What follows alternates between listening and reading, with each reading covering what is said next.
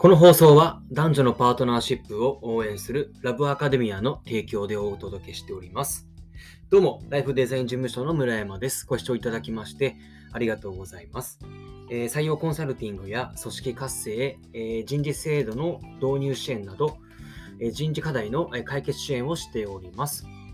えこの放送ではそういった人事に関するお悩みを持った方々に対して、え解決できるヒントをお届けしております。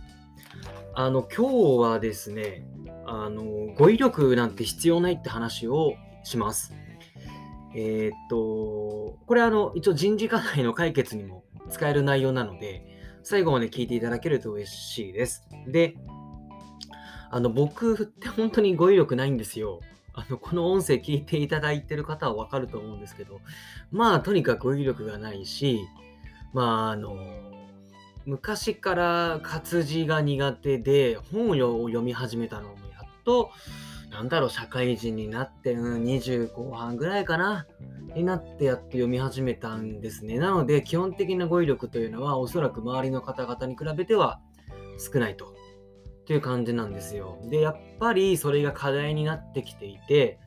語彙力を身につけるための、まあ、情報収集をしてたんですね。た時に、あの、ひろゆきさんの動画を発見したんですよ。あっと思って、ひろゆきさんの動画だと思って。で、そこにサムネをバシッと書いた、載ってて、すごくインパクトあるサムネだったんですけど、あの語彙力なんて必要ないっていうタイトルだったんですね。え、これはまたなんでだと思って、意外だなと思って、で、クリックして見てみたんですよ。で、えーと見てみると、あのまあ、その通りだったんですね。で、ひろゆきさんって日本語を使えて、あと英語と、あともう一カ国、あれ、今、現在、あれ、イタリアかフランスどっかに住んでたん住んでるから、まあ3カ国語使えるわけですよ。ってなった時に一つのもの、単語を覚えるにも3つで覚えなきゃいけないってなってて、そうすると今度それを何か相手に伝える時に、あのどういう言葉を使ったらいいのかってたまに悩むらしいんですね。で、でそれゆえ、あの、分かりづらい説明にもなってしまってたらしいんですよ。なので、あの語彙力ない方が逆に分かりやすく伝えられやすいですよって。で、今現在ひろゆきさんももう語彙力なんて自分そんなないですって言ってて、もう中学2年生でも分かるように、えーな説明を心がけてるんですって。というのも、あの人間、まあ、ひろゆきさんの、これはあの理屈なんですけど、人間って、あ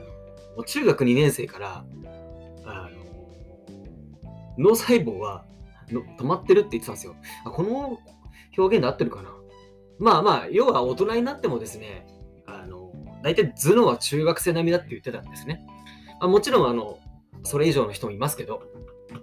ってなった時に、やっぱり中学2年生でも分かるような、大抵の大人に、そう、分かる説明をする、分かりやすくするために、語彙力なんて必要ないよっていう、まあそんなこと言ってて、で、ちょっと僕励まされたんですよ。あ、なるほどと。で、そもそもそのなんで語彙力を身につけたかったかっていうところも、僕の中では正直明確ではなかったんですね。よくよく考えてみると。まあ、それよりも大事なのは、やはり相手に分かりやすく伝えるっていうことは大事じゃないですか。で、分かってもらえないと結局、意味がない。僕の伝えたいことを分かってもらえなければ意味がないですよね。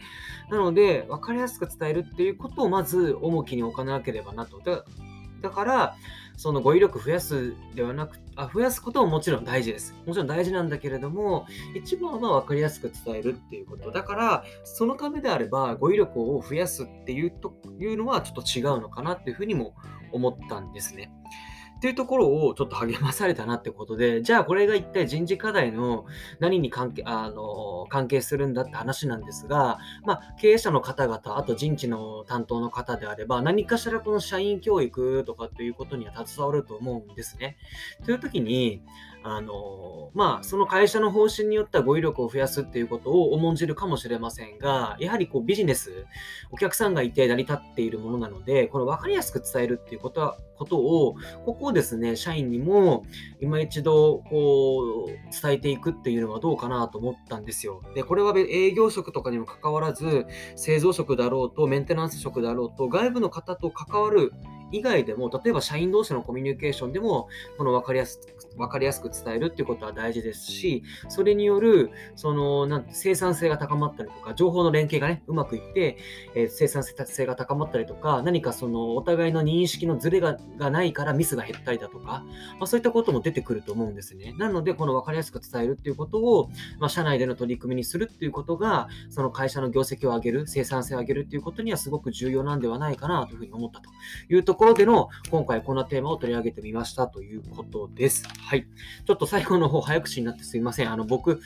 5分ぐらいで、あの、この配信をとどめるっていうふうに意識してるんですけど、ついつい長くなっちゃうんですよね。まあ、これも僕の一つの課題かなというふうに思っております。はい。では、この放送気に入っていただけましたら、フォローやチャンネル登録をお願いいたします。では、今日も素敵な一日をお過ごしください。